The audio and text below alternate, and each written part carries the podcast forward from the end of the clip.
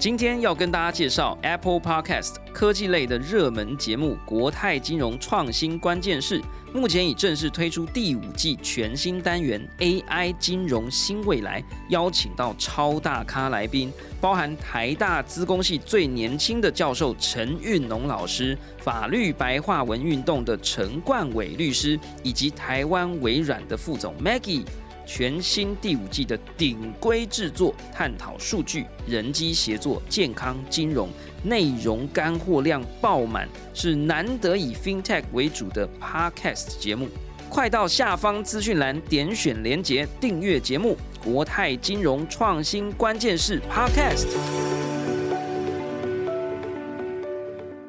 小暖。一些决决议都没有发生，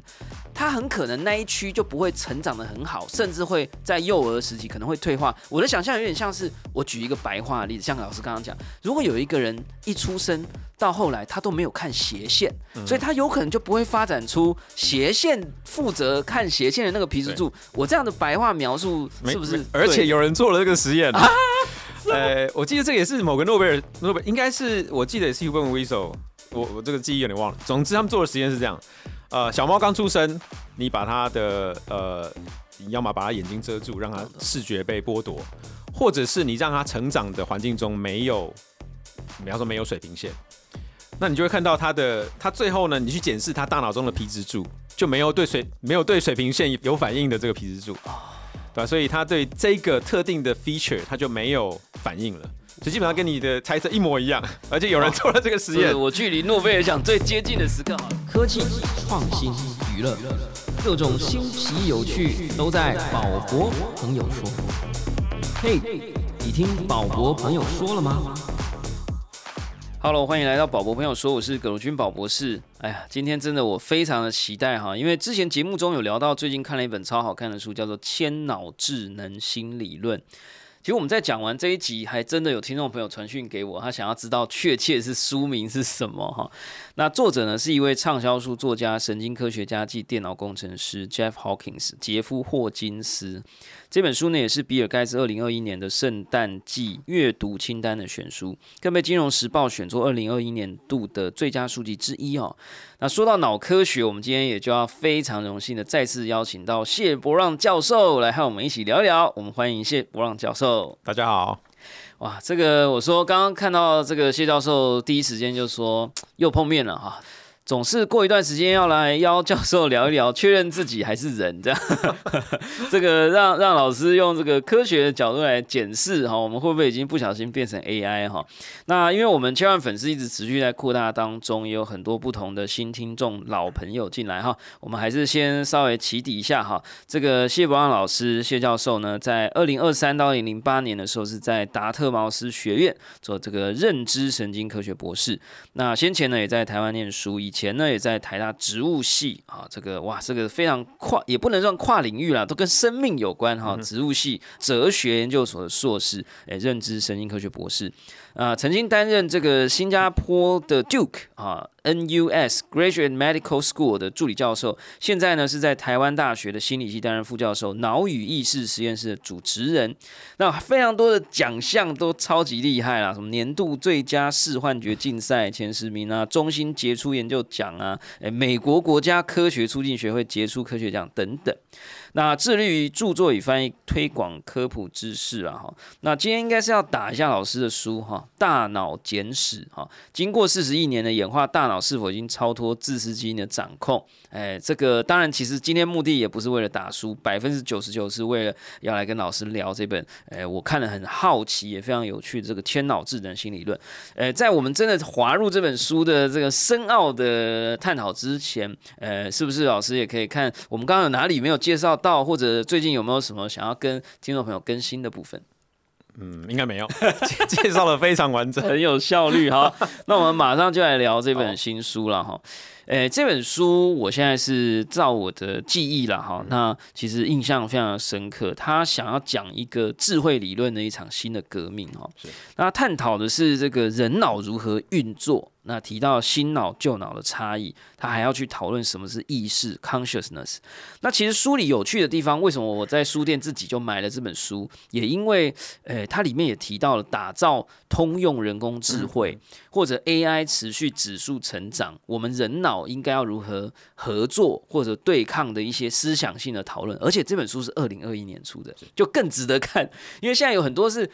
呃，ChatGPT 已经推出来了啊！大家在那边马后炮，嘿，跟风写作，那那个有时候思想会有点歪曲嘛。你等于看到事实了，你再先射箭再画靶，哦，我觉得不太准。但这本书就很有趣，他二零二一年就写了，就在讨讨论这个 AI，呃，这个怎么跟人脑融合啊等等。而且这本书里面讨论的到，都是我们在节目上也讨论到的一些很激进的想法，什么上传大脑哦，人机结合，还有这种，他这个还有一个提到一个叫危机。地球哈，怎么样保存人类的遗产哈？那还讲到这个 Elon Musk 讲到的跨星际物种，科学家也都一直提到。那我想。为什么要找谢教授来的原因是，这个人是个奇人哈，他是从产业界来的，他其实是一个呃 PDA 就掌上型电脑的公司的算是共同创始人之一哈，这个公司叫做 Palm 哈，这个如果听到这里点点头的人哈，包含谢老师，哎，我们就透露年龄了，基本上是 iPhone 的前身哈，如果没有 Palm 的那个时代，所谓的个人智慧助理，可能就不会进入智慧型手机。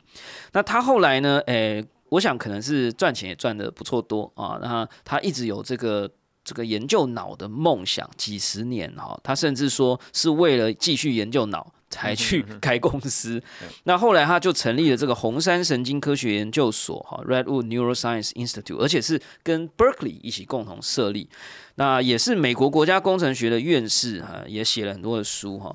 那为什么要找老师来？是因为它里面很激进的提了很多的他的预测跟想法。那我作为一个读者，我有点分不太出来哪些部分是学术，哪些部分是科学，哪些部分是预言，哪些部分是想象。先问一下老师，有听过这个红山神经科学研究所吗？听过这个人吗？呃，您本来对他这个印象，这件事情是有在你们的领域里头有融合或 overlap 的吗？对，有听过。那主要是呃，来自有一个理论叫 predictive coding theory。那这个理论基本上在讲说，我们在呃，我们大脑在感知世界的时候，其实不是被动的接受资讯而已。那我们其实，在接收资讯之前，大脑已经做了很多预测了。那这一套理论可能可能也有一二十年的历史了。那只是说，呃，证据方面就是慢慢在出来。那这位作者呢的 Jeff Hawkins，他其实就是把他找到的一个他认为很关键的一个东西叫皮质柱，我们等下会聊到。他认为这个皮质柱其实就可以做到这件事情。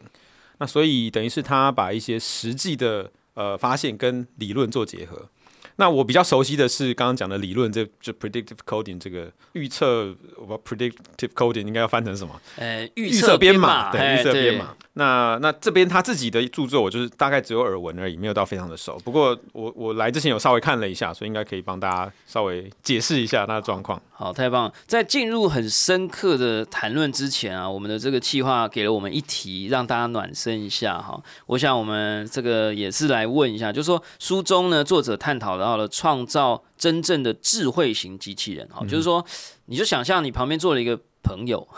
但这个朋友呢，你看了一下他的发型，哎，结果发现里面其实是个 CPU 跟 GPU 哈，这就是所谓的智慧型机器人啊。他他他觉得这样子的一个情境是数十年之内有可能做到的事。先聊一下，就是说老师一直在研究大脑、大脑科学，还有意识啊，从哲学的层面，从生物、生命跟脑科学的层面，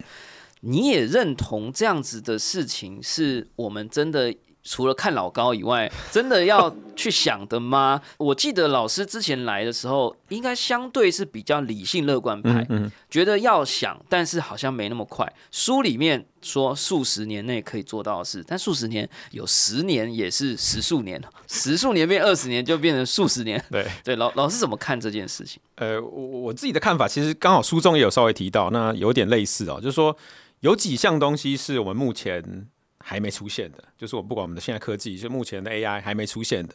那我认为在这几件事完成之前哦，其实不用太担心，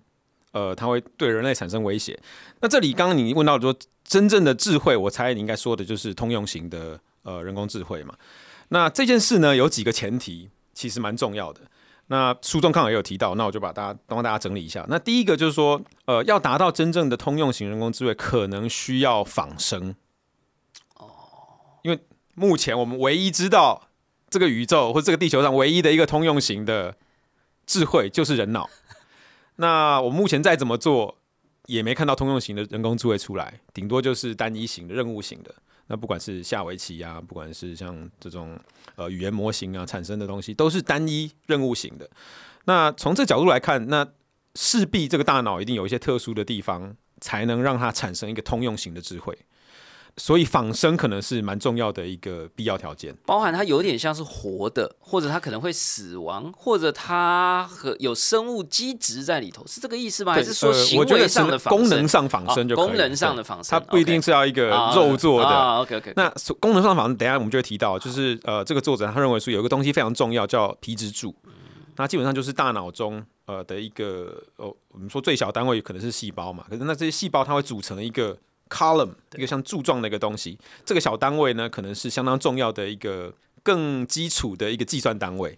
那所谓的仿生，基本上就在讲这件事情，就是说，呃，我们可能要要要模仿神经细胞，模仿神经一群神经细胞它的一个功能。那透过这样的一个基值或是一个功能的一个单位，我们才能够做到。呃，通用才有可能做到通用型的人工智能，就有可能我们现在的 CPU、GPU 这种所谓的细机的模仿，很可能还要进化到像，因为我现在都是电晶体的堆叠，它并没有模仿我们的大脑皮质或皮质柱，对，所以有可能还有一个跳跃要发生。没错，没错。那这是第一个仿生，那另外一个很重要的，也可能是必要条件，就是具体化。英文是 embodiment，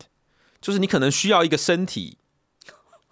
或是一个可以。运动可以在环境中呃 navigate，然后去感知的这个一个一个载具或身体，你才有办法主动的去收集资讯，不然你就是像 Chat GPT 一样被喂了一堆东西，那你无法主动的去搜索资讯或是采取你要的资讯。对这一点，其实是我这读这本书一个非常 shock 的一个理解，就是说我们现在为什么对 AI 这么有兴趣？是因为我们觉得 ChatGPT 的答复让我很有生命感、很有意识感跟智慧感。可是书里一直强调一件事情是，我们的脑之所以可以有智慧的感觉，它的能力其实有一部分是来自于我有身体，就是我们都以为脑跟身体好像分开，脑的智慧的累积跟身体的肌肉的记忆好像分开，但是书。的给我的感觉是，一切都是互为表里，或者是彼此在相辅相成。相辅相成，它并没有办法这种所谓的切割性，没有办法说哇，Open AI 把脑做完了，所以它活了。哎，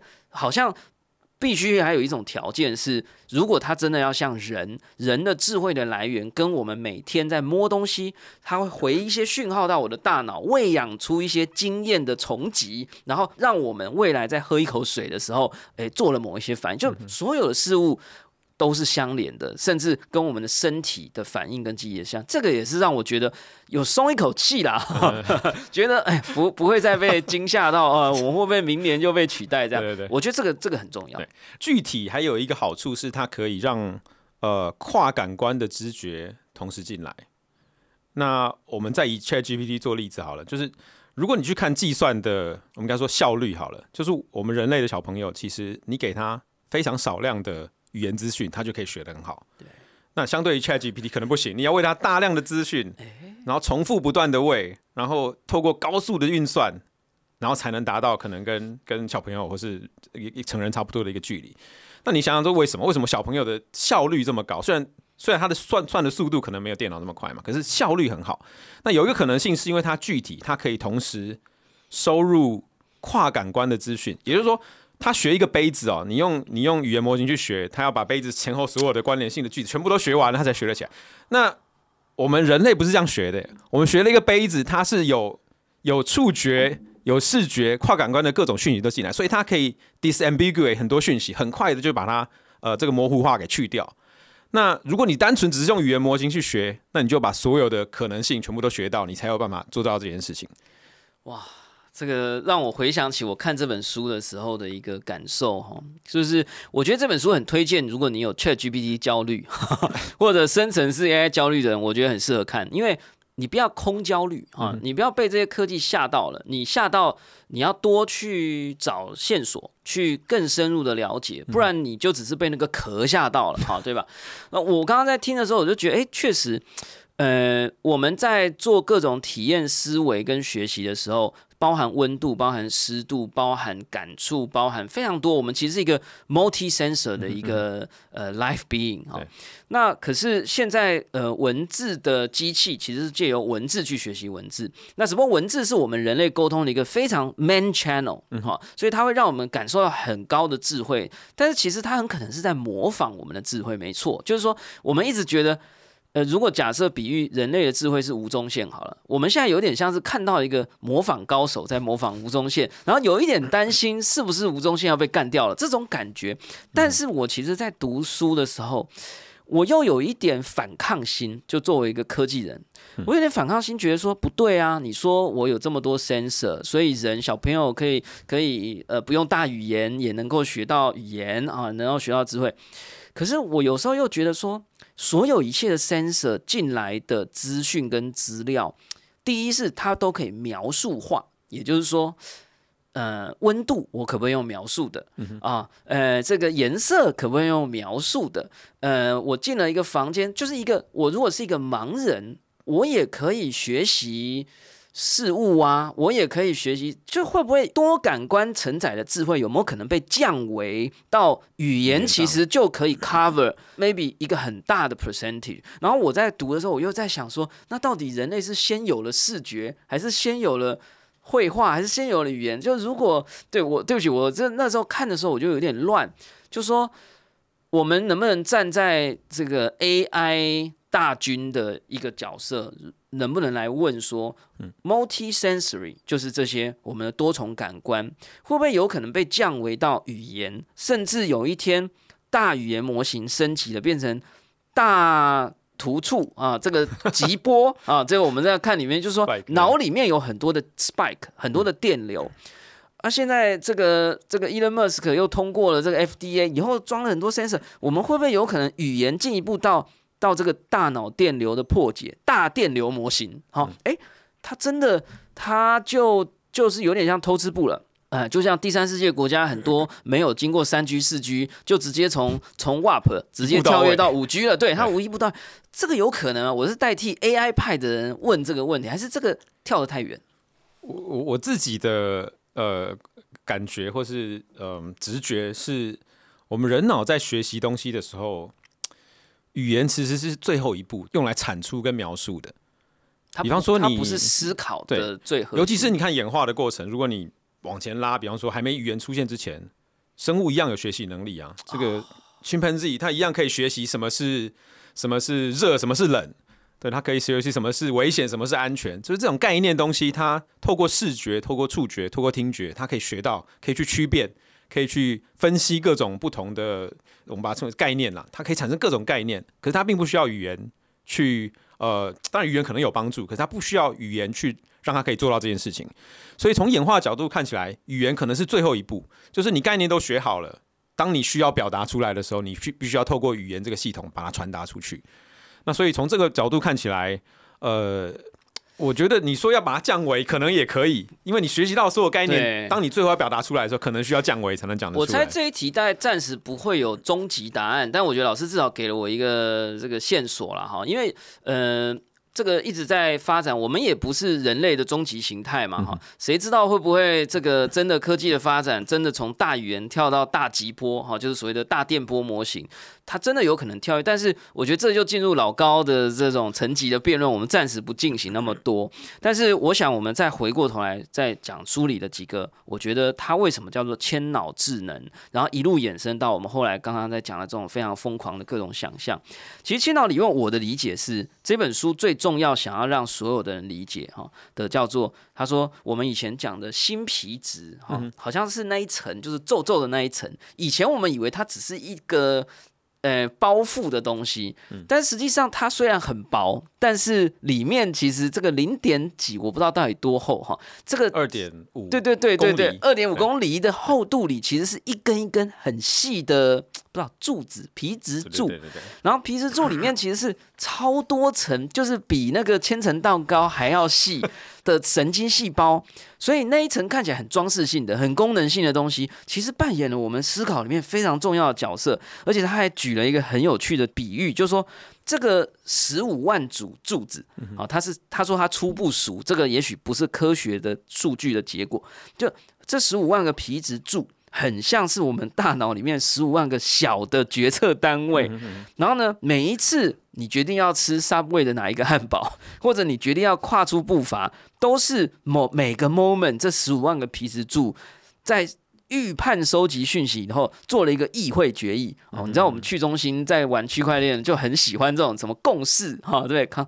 这原来我们的大脑是一直在做这种共识决，来随时投票进行这个认知决议。这个太 shock，我看到我觉得我从来没看过这个想，我想要问老师，这个是科学界有发表的吗？有认可的吗？还是它只是作者的一个比较白话科普的一个描述？我想听哎学术界的说法。好，简简单的回答是，基本上是一个科学的一个描述。那我我跟我跟大家讲一下它这个皮质柱它的发现一个历史啊。我们先讲一下皮质柱是什么啦，就是皮质柱，我们刚刚讲说大脑皮质叫 neocortex，对 那大概二点五公里以后，那你把它放大一下，你就把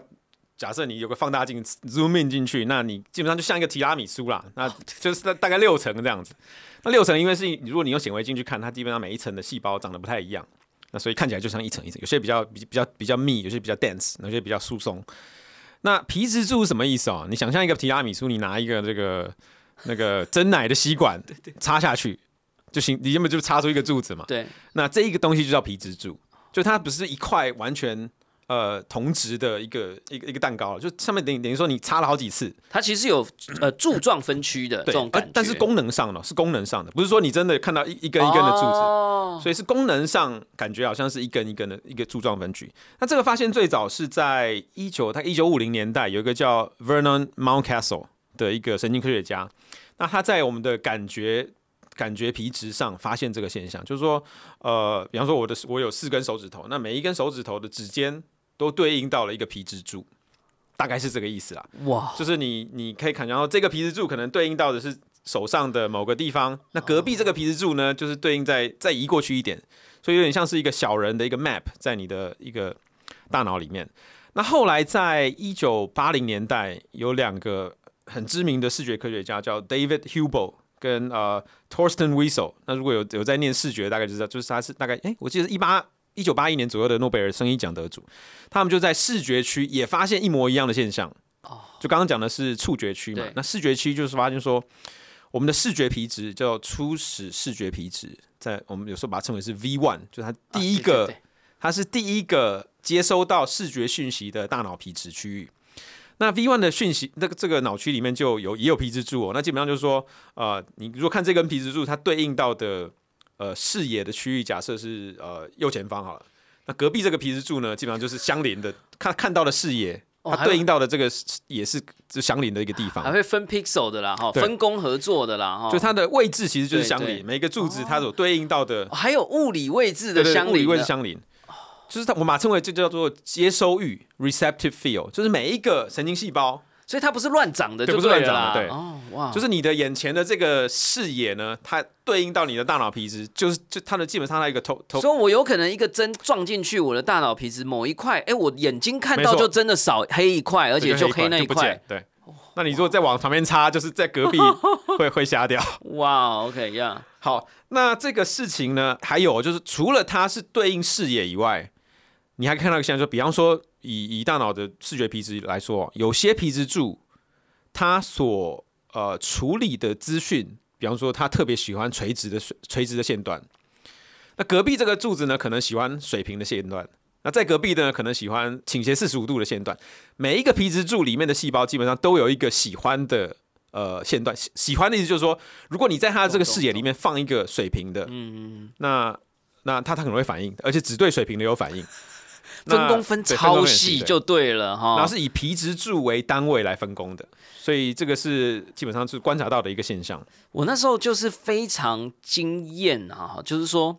我我先问一个科学上的问题，就是所以每个人的这些柱状分区。我的想象是应该会有一点不一样吧，因为我看到书里面有一个很有趣的点是说，皮质柱的形成也是一个成长的过程，它有点像是是一个议会啊，然后你的这个议员就像立法院一样，还会有的新选举进来的，也有退休的。然后我刚刚就想说，哎，刚刚这个有的人负责看直线，有的人负责看横线，也很像我们立法院还有分交通委员会啊，还有哎，大家要那个出议案也是要分工合作，哎，我觉得很像那。所以我在看书的时候，我有看到一个点很有趣。他说，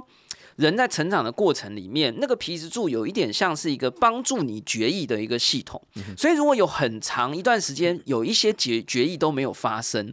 他很可能那一区就不会成长的很好，甚至会在幼儿时期可能会退化。我的想象有点像是，我举一个白话的例子，像老师刚刚讲，如果有一个人一出生。到后来，他都没有看斜线，所以他有可能就不会发展出斜线负责看斜线的那个皮质柱。我这样的白话描述是不是？而且有人做了这个实验。呃，我记得这个也是某个诺贝尔，诺贝尔应该是我记得也是 Human w i s o 我我这个记忆有点忘了。总之，他们做的实验是这样：呃，小猫刚出生，你把它的呃，你要么把它眼睛遮住，让它视觉被剥夺，或者是你让它成长的环境中没有，比方说没有水平线。那你就会看到它的，它最后呢，你去检视它大脑中的皮质柱，就没有对水没有对水平线有反应的这个皮质柱，对吧？所以它对这个特定的 feature 它就没有反应了，所以基本上跟你的猜测一模一样，而且有人做了这个实验。我距离诺贝尔奖最接近的时刻哈，但是我我觉得那时候我就很 shock，因为我一直很喜欢接触各种新的讯息。呃，不管是看漫画、看动画、玩萨达传说，或者是找老师来聊，是因为我只是自己一个 sense，因为我觉得，呃，多了没有坏处。可是书里给我的感觉是，就算你真的小时候有看斜线，长大以后你有辨识斜线的皮质柱，你如果一直不用它，它有可能不会。进化或不会，它速度可能会变慢，可能会老化更快，或者是，所以，所以有一点像我们白话讲的，你不用脑啊，这个可能就脑子就不好使。这而且你的脑还不是只有一个脑，就是这个书里给我的感觉是，你的脑是有。几十几万组，而且每一组都有他自己的 expertise。对，所以你如果呃很专注的，你以后都只跟人交流，你不跟猫交流啊。跟猫有关的皮质柱可能会老的比较快啦，或者成长比较差啦。所以你可能在未来你在做创意发想的时候，你可能就想不到猫。我我这个只能很白话的讲到这，但意思是说，我们一直以为大脑是一个整体，但是我后来看了书以后，我发现。它的这个十五万组很精细的分工，而且你的日常行为会影响到这个议会的组成，这种感觉，是我这样的直观想象是对的吗？我觉得没错，所以基本上用进废退的这个 演化上被被被鞭打的这个 理论，在大脑中是适用的。哇，就是你呃哪一个脑区运用越多，它的训练就会越好，那它跟经验是百分之百相关的。我觉得这真的未来还有很多事情要探讨，因为有时候我们都以为人的成长或者能力，有时候我们常常像我们年轻的时候，还有所谓能力分班啊，就是我们常常以前觉得说很多事物是到某个年纪就决定论了。可是，好像我们的大脑未必是这样，它其实一直都在一个 training and learning and growing 的过程，或者 dying。那我们的日常行为其实是在维系这个议会。啊，我觉得这概念很因为呢，这一集的内容真的是太精彩，而且呢很深很硬，而且又很有趣，希望能够让大家更轻松的收听，也可以一边思索，不要听得太痛苦。我们决定部分的内容呢会移到下集播出，有更多精彩的内容，请继续锁定宝博朋友说。感谢大家收听今天的节目，我是葛如君宝博士。如果你喜欢我们的节目，欢迎点选订阅，下一集就会自动送上给你。尤其是现在哦，下一集我们将会有更完整的谢不让博士的内容哦，讨论千脑理论。不论你是在 Apple Podcast、Spotify、Sound YouTube 或者其他平台听到我们的节目，欢迎给我们按五星评价、按喜欢留言或者按小铃铛追踪订阅。我们下次空中见喽，拜拜。